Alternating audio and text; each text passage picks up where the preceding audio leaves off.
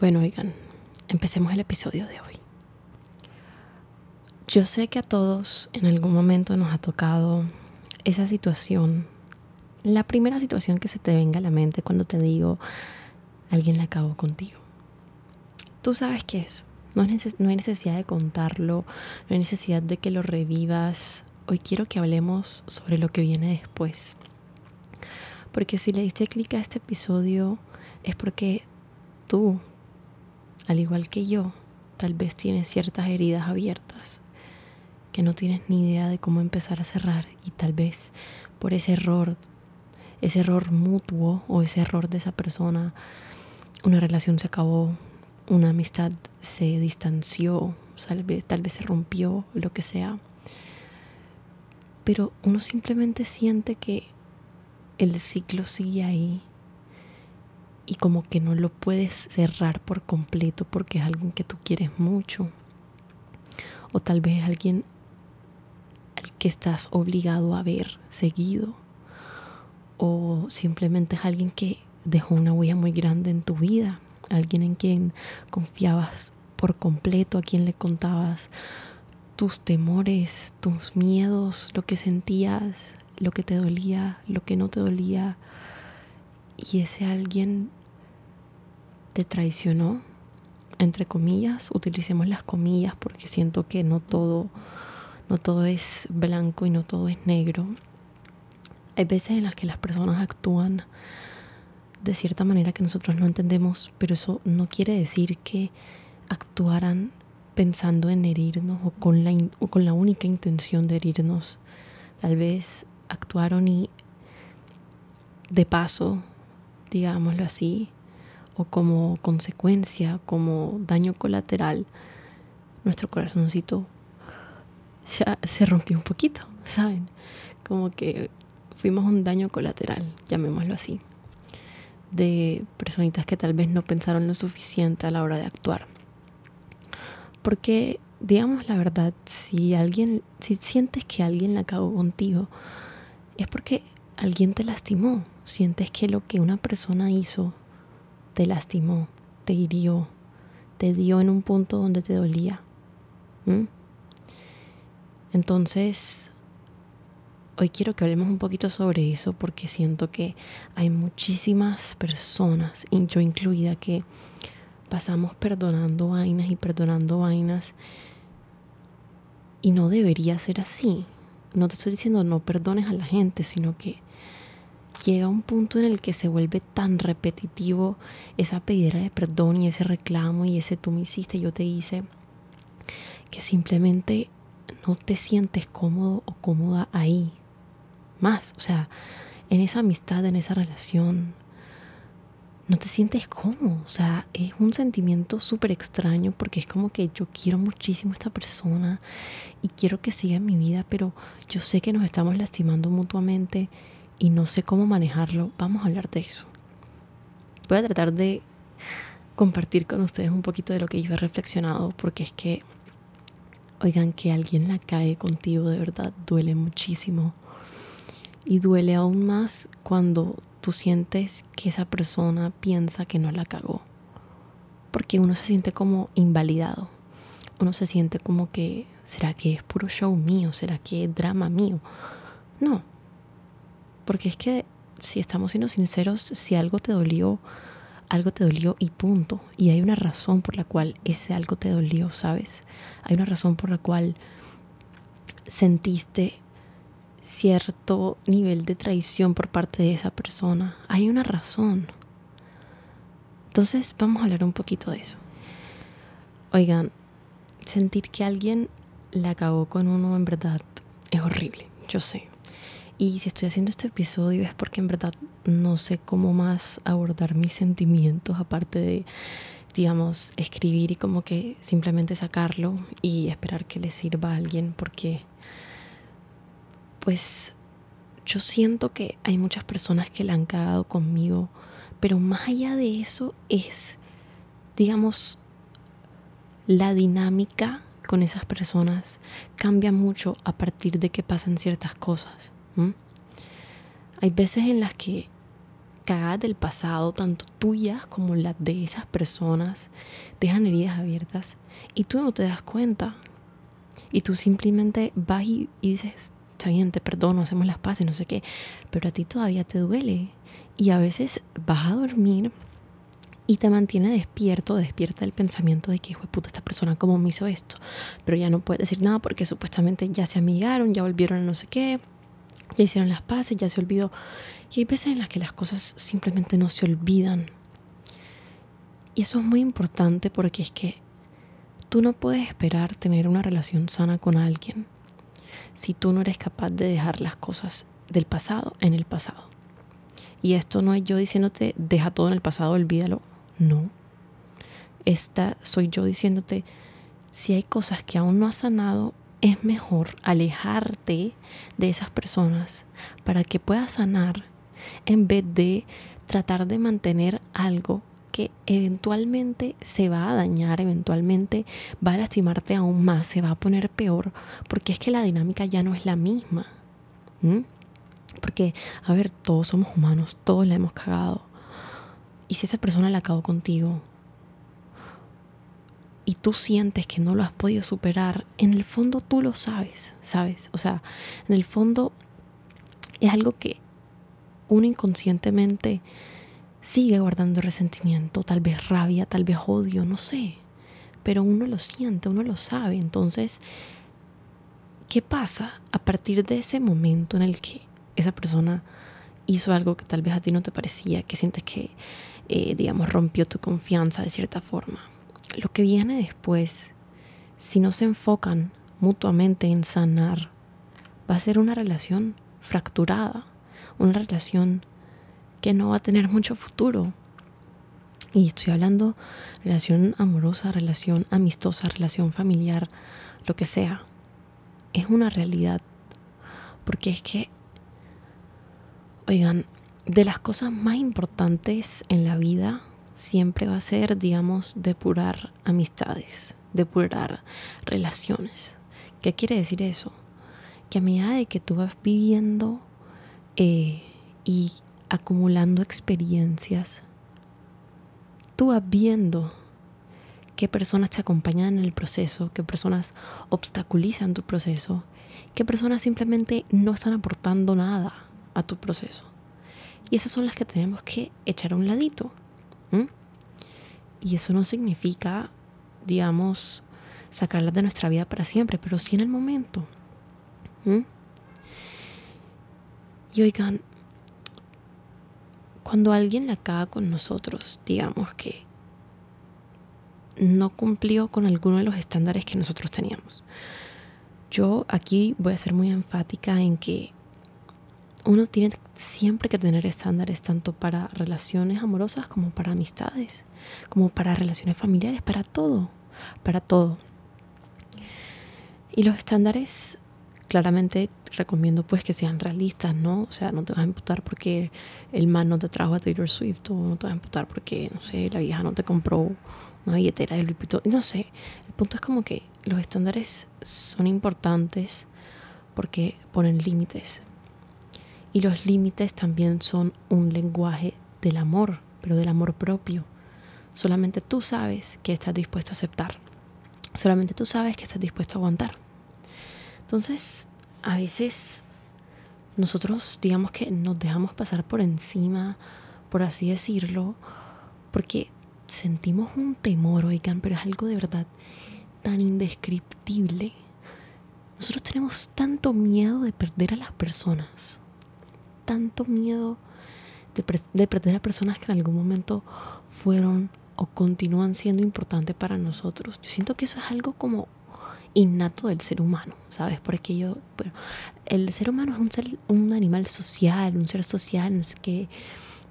Entonces yo siento que es como nuestro, eh, digamos, miedo al abandono innato, porque por ahí escuché que nosotros nacemos con eso pero es un miedo que literalmente te hace quedarte ahí y aguantar absolutamente todo. Y cuando tú vas aguantando y aguantando y aguantando, tu comportamiento con esa persona también se ha afectado. Entonces, digamos que va a haber reclamos constantes, va a haber peleas constantes y es porque simplemente no están vibrando en la misma frecuencia, simplemente esa persona no ha querido cambiar, simplemente tú no has podido cambiar ciertas cosas que se como que le molestan a esa persona y te molestan de esa persona, entonces es como un ciclo que no para. Oigan, y ese miedo, yo siento que ese miedo se ha vuelto nuestro mejor amigo a la hora de decidir a quienes mantenemos en nuestra vida y a quienes no. Porque es que es un miedo que te hace dudar de absolutamente todo lo que estás sintiendo.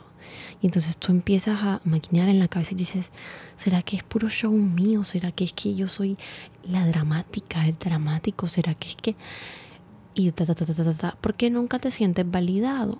O sea, tus sentimientos nunca se sienten validados. Siempre que tratas de hablar con esa persona, esa persona simplemente cambia la historia, digamos, se victimiza cualquier cosa y quedan en cero quedan en nada. Y de verdad, oigan, qué duro debe ser cuando ese miedo lo provocan personas que se supone que son personas que deberían estar ahí para escucharnos, que deberían estar ahí para calmar nuestras ansiedades, que deberían estar ahí para aportar a nuestra vida, no para restarle. Y oigan, de verdad, qué duro es, digamos, tener el sentimiento de que algo en esa relación, en esa amistad te está haciendo sentir incómodo o incómoda, pero sientes que no puedes comunicarlo por miedo. Porque es que, qué miedo que esa persona piense que yo soy una intensa con, con el tema de, con el tema, el que sea. Porque qué miedo que es que ya lo hemos hablado tantas veces, pero nada ha cambiado. Ya hemos peleado tantas veces ya he aceptado que me he equivocado tantas veces. Entonces, ¿será que es que las personas se alejan de mí porque las fastidio? ¿Será que entonces el problema soy yo? Oigan, uno piensa como que, de verdad, es que, es que uno hasta se pone en el lugar de la otra persona y uno dice, es que sí, o sea, ¿a quién no le fastidiaría que le repitan una y otra vez, digamos, lo que está haciendo mal, entre comillas? Y oigan, de verdad, una relación, una amistad que te hace pensar así, eso es una red flag. Una red flag de esa relación. Porque significa que no está habiendo comunicación. Y ustedes saben que la comunicación es central para cualquier relación. ¿Cómo esperas que esa persona cambie algo si tú no te sientes lo suficientemente seguro o segura para comunicárselo? ¿Me entienden? Y si ya se lo has comunicado repetidas veces y nada cambia, vamos a desglosar eso. Sí, porque este es el ciclo. El ciclo va. Primero, tú te sientes incómodo, ¿verdad? Tú vas y se lo dices a la persona. Seguramente pelean. Y han peleado tantas veces por lo mismo. Es porque nada cambia. Entonces se vuelve un círculo vicioso pasa algo que me molesta, digamos un comentario, una acción, una burla, una falta de apoyo, lo que sea, después le comunica a la persona y nada cambia. Y si algo ha cambiado no ha sido lo suficiente como para volver a sentir la, la comodidad que en algún momento sentiste con esa persona. Entonces después, si vuelves a decir algo, te reclaman o te pelean que porque siempre reclamas lo mismo, que porque siempre dices lo mismo, que esa persona ya cambió, que no sé qué, que eres tú el que no quiere cambiar, la que no quiere cambiar y tal, tal, tal. Entonces tú te llenas de culpa te convences de que estás sobreactuando, porque en tu mente tú amas a esta persona, pero entonces si la amas porque hay tantas cosas que hace esa persona que te molestan, que te hieren, que te incomodan, pero si tú la amas, Tú amas esa amistad, tú amas ese amigo, tú amas esa amiga, tú amas ese man, tú amas esa vieja. ¿Por qué está haciendo tantas cosas que me incomodan? ¿Y por qué simplemente no puedo dejarlo pasar? ¿Por qué me, por qué me hiere? ¿Por qué me molesta si yo lo amo, si yo la amo? Sí, sí, sí, sí. Quiero que escuchen lo, lo irracional que suena eso es un poco incoherente con nosotros mismos, ¿no? Porque amamos algo que paradójicamente nos está haciendo más mal que bien.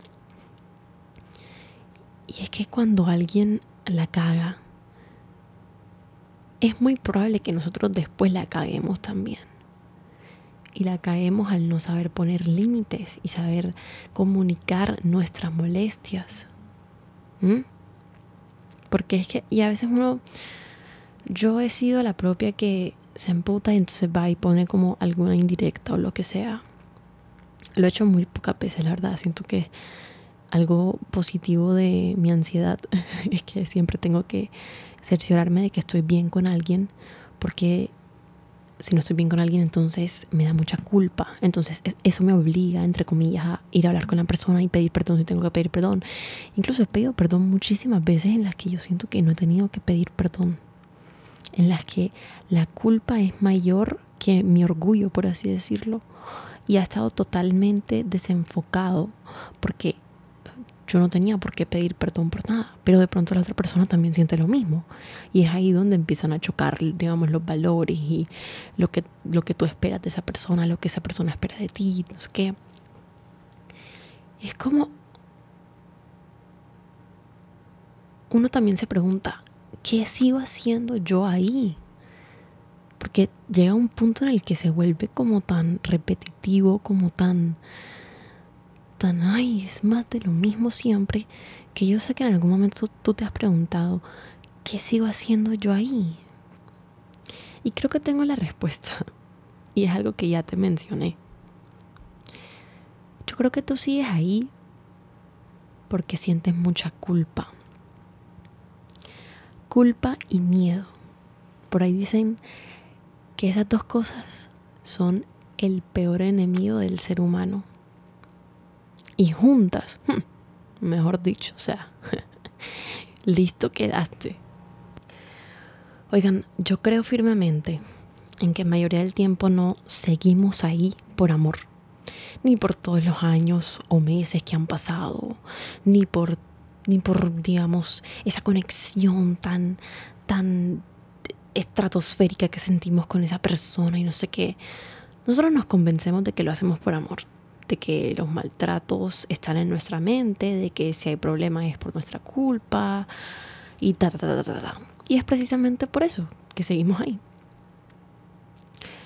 Es precisamente por eso que tratamos de salvar algo que solo a nosotros nos interesa salvar porque nos sentimos culpables, porque somos esclavos de la culpa, porque hemos interiorizado por mucho tiempo que todo lo malo que nos pasa, que cada relación que se deteriora, que cada persona que se aleja, es por culpa nuestra.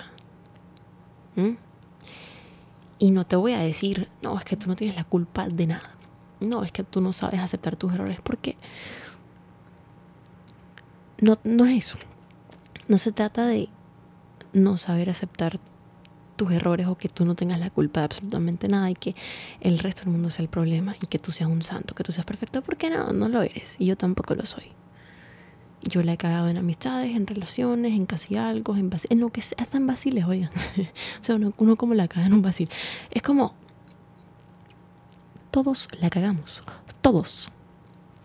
Pero entonces es cómo manejamos las cosas cuando la cagamos y cómo las personas lo manejan con nosotros cuando eh, les hemos hecho algún tipo de daño que, digamos, contribuye a que interiorizamos interioricemos X o Y cosa, ¿me entienden?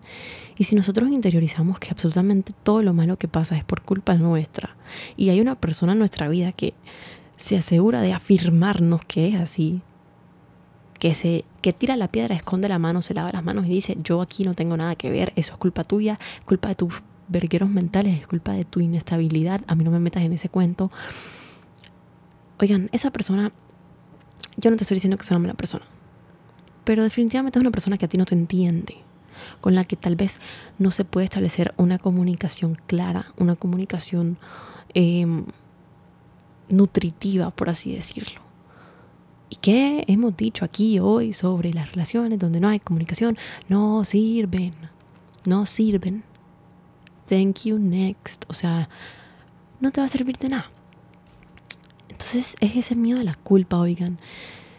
Yo he vivido tantos años así, tantos años. Es que de verdad, yo les digo, o sea, si yo, si yo estoy mal con alguien, si alguien está rabioso conmigo, yo no puedo dormir. Yo prefiero, bueno, prefería, ¿no? Porque estoy trabajando en eso y ya no lo, ya no, no, quiero hacerlo. O sea, me, me gustaría mantener mi orgullo un poquito más arriba. Pero alguien está rabioso conmigo y yo, oigan, yo corro por esa persona, porque yo, yo no puedo vivir si yo sé que hería a alguien, por así decirlo, o que dije algo que a alguien no le gustó. Y es tan cansón, tan cansón. Porque hay veces en las que yo no he hecho absolutamente nada. Hay veces en las que la gente la ha cagado conmigo y aún así yo siento la necesidad de pedir perdón. Solamente para que me digan, ok, ya, estamos bien solamente para, para esas palabras, para que me digan, estamos bien, no te preocupes. Porque siento que la otra persona tiene absolutamente todo el poder de quitarme a mí una ansiedad que yo misma me estoy produciendo. ¿Por qué? Porque vivo con culpa, porque soy una esclava de la culpa, porque me da miedo que se acaben mis amistades, me da miedo alejarme de las personas y eso no está bien. Y oigan, como les digo, yo he vivido tantos años así, o sea, desde que yo era una niña con pocas o creo que ninguna amiga, me lo repetía. Yo no tengo amigas porque yo soy muy intensa. Es mi culpa no saber qué decir para sonar chistosa. Es mi culpa no saber qué decir para sonar como las demás. Es mi culpa que mis amistades no duren. Siempre. Me lo repetí tanto. Y después encontré otras amigas. Me empezaron a gustar los niños. Las cosas iban cambiando. Pero cada vez que se presentaban desacuerdos, cada vez que se presentaban peleas, a pesar de que algunas veces era la otra persona la que la había cagado, yo me sentía culpable por haberle reclamado. Porque es que en mi vida yo pensé tener amigas o amigos. Porque como no los tuve de niña, crecí, los tuve y fue, eran como, como mi tesoro, ¿sabes? Como que yo no podía decir absolutamente nada, sentía, ¿no? Porque claro, o sea, es algo que nosotros interiorizamos por nuestros traumas de pequeños, las cosas que nos pasaron de pequeños. Yo sentía que yo no podía reclamarles nada. Porque si yo decía algo que me estaba molestando, me iban a echar para un lado como siempre habían hecho todas las personas a mi alrededor, todas las niñas del primer colegio en el que estuve, todas, digamos, yo, yo de niña me sentía un bichito raro y cuando crecí, sí, cambié físicamente, sí, me puse bonita, pero me sentía siguiendo ese, me seguía sintiendo ese bichito raro. Y es lo que pasa cuando tú no tienes la suficiente autoestima ni amor propio para saber tu valor. Tu valor pasa a depender de lo que los demás piensen de ti, no de lo que tú pienses de ti mismo. Y eso es darle un poder muy grande a personas que no se lo merecen. No porque no sean buenas personas, simplemente porque es que la única persona que tiene que tener el poder de hacerte sentir más o menos eres tú. Eres tú, punto. Nadie más. Tú tienes que aprender a reconocer tu valor. Y eso me lo digo a mí misma también y se lo digo a la Mariana de hace 10 años, de hace 8 años. Oigan, nosotros no nos podemos dejar pasar por encima por el miedo que nos dé perder a X o Y persona. No se puede. Porque vamos a vivir con miedo, pero peor aún vamos a vivir con personas que reafirman ese miedo, que lo alimentan, porque nos sentimos que no podemos hablar, porque nos sentimos como hormiguitas que no saben lo que valen. Y no, a una hormiguita la puede aplastar cualquiera. Y a nosotros nadie nos va a aplastar. No, señor. Yo le temo tanto a la confrontación, oigan, le temo tanto a manifestar lo que me incomoda, porque me he encontrado con personas que me dicen o que me han dicho que lo que me pasa no es gran vaina, que estoy exagerando, que solo veo lo negativo de la vida, que es hostigante, que no tengo por qué agrandar las vainas a esa magnitud. Siempre he creído que lo que a mí me duele, me duele porque yo soy una estúpida.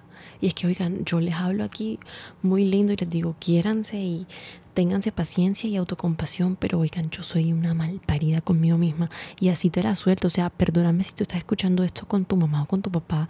Señor, señora, mis, mis disculpas por ser tan vulgar, pero es que no hay otra palabra. De verdad, no hay otra palabra. Y por eso mismo es que he aguantado tanta mierda en mi vida. Y no más.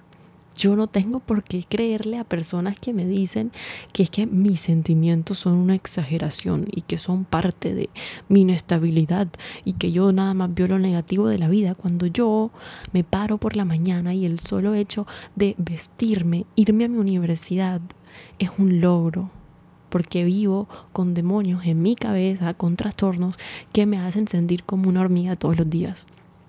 Si siento algo, lo siento. Si algo me duele, me duele. Y ese debería ser el caso para absolutamente todo ser humano que esté escuchando este podcast en este instante.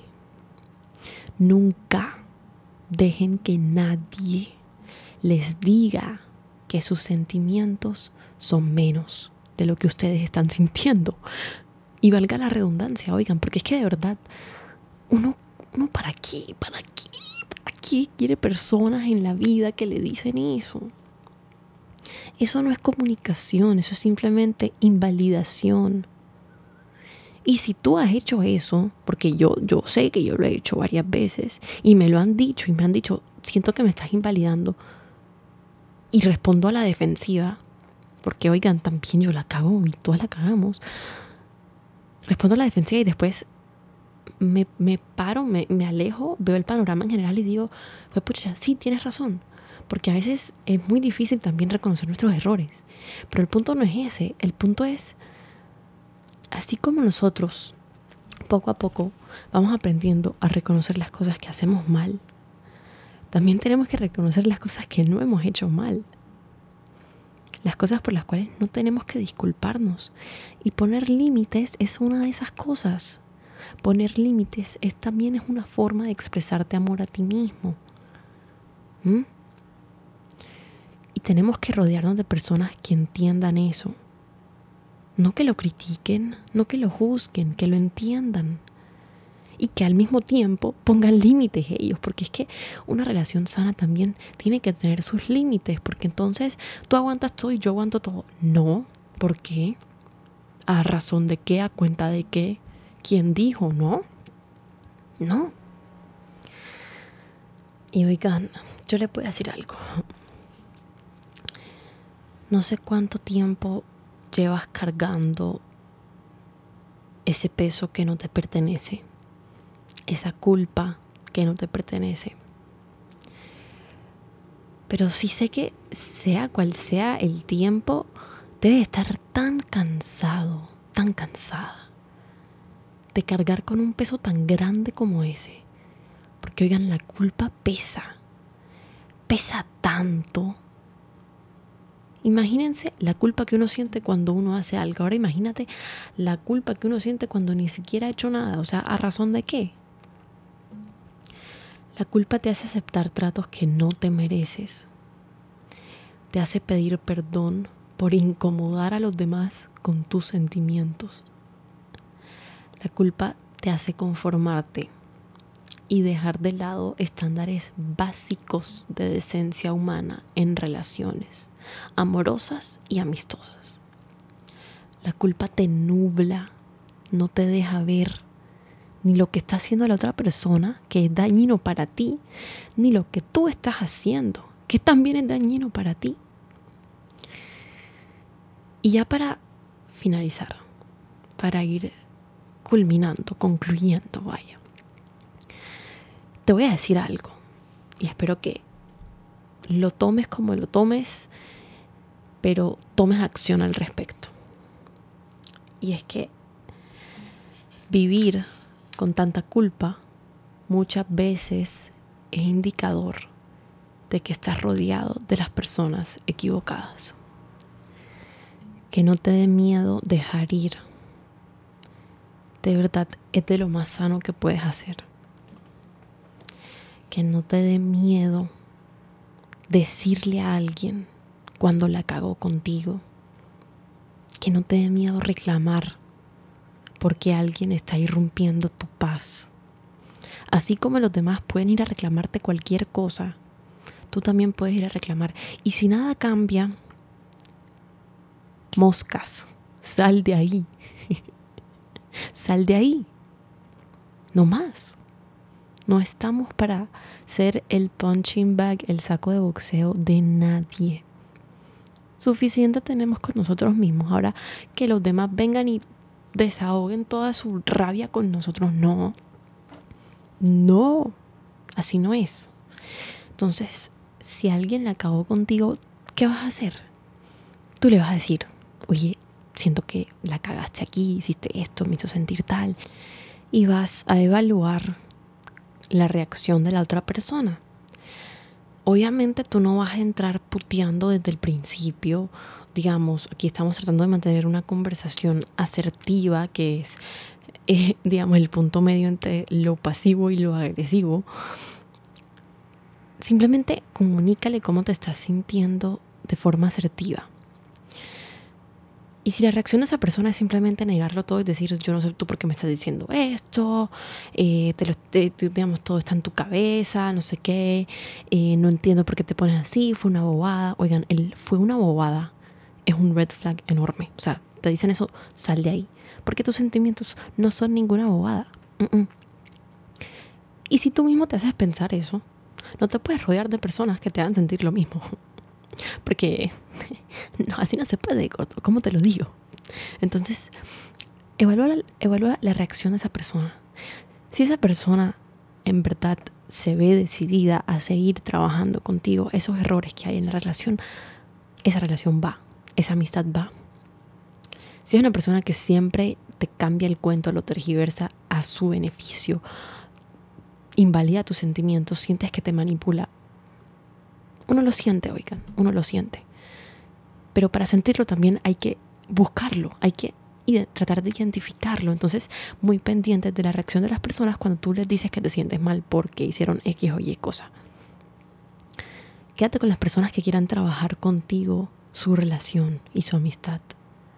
Las personas que simplemente se escuden detrás de, ay no, es que tú siempre agrandas las cosas, es que siempre le ves lo negativo a la vida, tienes que ver lo positivo, no sé qué. Oigan, eso me lo dijeron tantas veces la misma persona que ya no está en mi vida. Ay, y, y duele. ¿Para qué? Pero duele. Bueno, pero si te dicen eso, no son personas que te entiendan y tampoco son personas que te quieran entender. Entonces, ¿para qué? ¿Para qué seguir invirtiendo emoción ahí? No vale la pena. Entonces, ¿qué queda de hoy? No sé, tú me dirás. vamos a vamos a hacernos valer o vamos a valer verga. Super reflexión. No mentira, vamos a hacernos valer o vamos a seguir dejándonos pisotear por cualquier persona con un ego más grande que el de nosotros. ¿Mm? Ahí les dejo la reflexión. Y bueno, queridos, eso ha sido todo por el episodio de hoy. Espero que les haya gustado, espero que les haya servido. Recuerden seguir el Instagram del podcast, arroba casted.podcast. Y mi main es Mariana Castellón03 por si quieren ir a chismosear por ahí. Y nada, espero que lo que queda del año sea unos seis, ¿qué? Cinco o seis meses llenos de amistades verdaderas, llenos de relaciones depuradas y mucho amor, mucho, mucho, mucho amor, porque te lo mereces y mucha felicidad. Te mando un beso, un abrazo enorme y bueno, espero que te haya gustado. Nos vemos en la próxima. Chao, chao.